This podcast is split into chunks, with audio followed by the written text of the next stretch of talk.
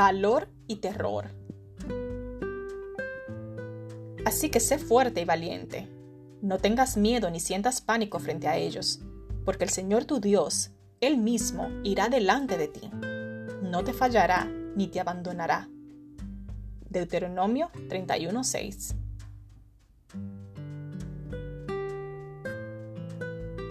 ¿Cómo te sientes? Me preguntó Kim. Yo acababa de recibir malas noticias. La compañía para la cual trabajaba estaba por cerrar el proyecto del que yo era parte. Me quedaría sin trabajo en menos de un mes, en medio de una crisis económica internacional. Le dije a Kim que era una parte de mí que se sentía valiente y sabía que Dios proveería, pero que la otra parte de mí estaba aterrada porque aún tenía cuentas que pagar. La respuesta de Kim me sorprendió por su simplicidad y profundidad. Es normal sentir valor y terror. ¿Valor y terror juntos? Solemos tener una imagen del valor que es irreal, como una salida de una película. Pensamos que un guerrero con la espada desenvainada, gritando al enfrentar un ejército enemigo, solo y sin pestañear, pensamos que eso es valor cuando nuestro valor no está a la par a esa imagen mental, nos llenamos de culpa. La verdad es que el valor huele a sudor y sabe a lágrimas. La verdad es que nadie se enfrenta a un gigante sin haber matado primero a un león y a un oso. La verdad es que el valor crece cuando nos enfrentamos al miedo.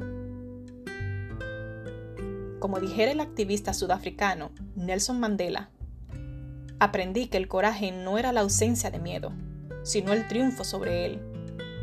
El valiente no es quien no siente miedo, sino aquel que conquista ese miedo. Aunque nos tiemblen las piernas, si seguimos avanzando es porque somos valientes. No dejemos que el perfeccionismo nos paralice.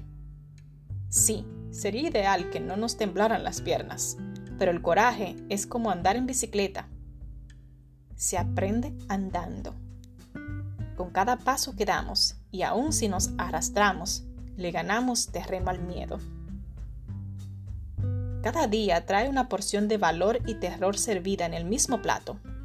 Crecemos cuando escuchamos el llamado de Dios, ese que nos hace a tener coraje. Crecemos cuando entendemos que nuestra valentía no tiene que ser perfecta para marcar una diferencia. Cada pequeña batalla que ganamos nos entrena para la próxima y renueva nuestra fe. Cuando nos atrevamos a pelear, por mucho desarrollo que le falte a nuestra técnica de guerra, Dios va a reconquistar nuestro territorio y nuestra alma y va a librarnos de la tiranía del miedo. La solución al miedo no es quedarnos paradas, sino seguir avanzando aún con valor y terror. Señor, hoy escucho tu llamado a la valentía y elijo avanzar, no porque no tengo miedo, sino porque confío en ti. Sé que irás delante de mí y nunca me abandonarás.